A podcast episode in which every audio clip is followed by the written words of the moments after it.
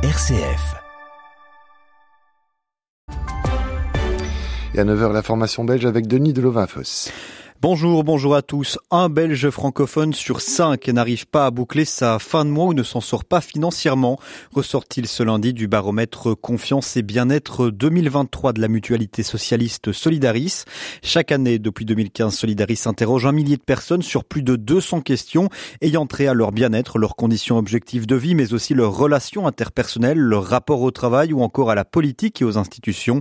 À noter, notamment dans ce rapport également, que les femmes souffrent davantage de conditions de travail et d'une articulation vie privée-vie professionnelle bien plus compliquée selon Solidaris toujours.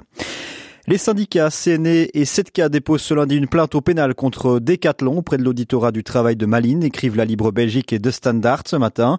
Ils veulent dénoncer les méthodes de la chaîne de magasins de sport et l'absence de toute concertation sociale.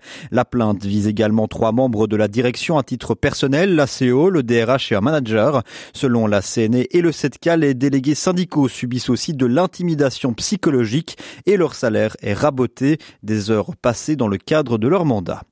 Et puis début ce lundi du plus grand procès pour trafic de drogue jamais organisé en Belgique. 125 prévenus, dont 47 placés en détention préventive, comparaissent à partir d'aujourd'hui devant le tribunal correctionnel de Bruxelles. Ils doivent répondre de trafic de stupéfiants, de trafic d'armes, de tentatives d'extorsion ou encore de détention arbitraire et séquestration. Ce méga procès devrait durer 5 mois. Il se déroulera sous haute sécurité au Justicia, l'ancien site de l'OTAN à Ever, transformé en cour d'assises pour juger les auteurs des attentats de Bruxelles. À l'étranger, dans un climat politique et sécuritaire tendu, la République démocratique du Congo se prépare à voter ce mercredi pour des élections générales à haut risque qui peuvent l'ancrer dans la démocratie ou provoquer de nouvelles violences.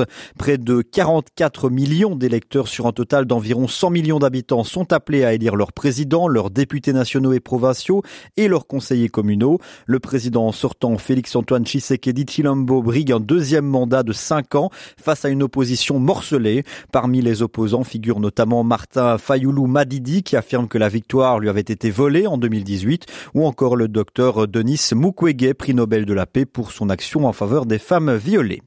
Et puis chez nos voisins allemands, plus de la moitié de la consommation d'électricité du pays sera neutre pour le climat pour la première fois en 2023.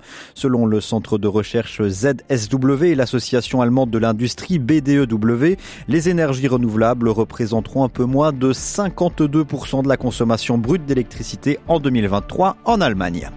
C'est la fin de ce flash. Retour de l'information nationale et internationale dès midi sur les ondes de RCF. D'ici là, je vous souhaite à toutes et à tous une bonne matinée à notre écoute.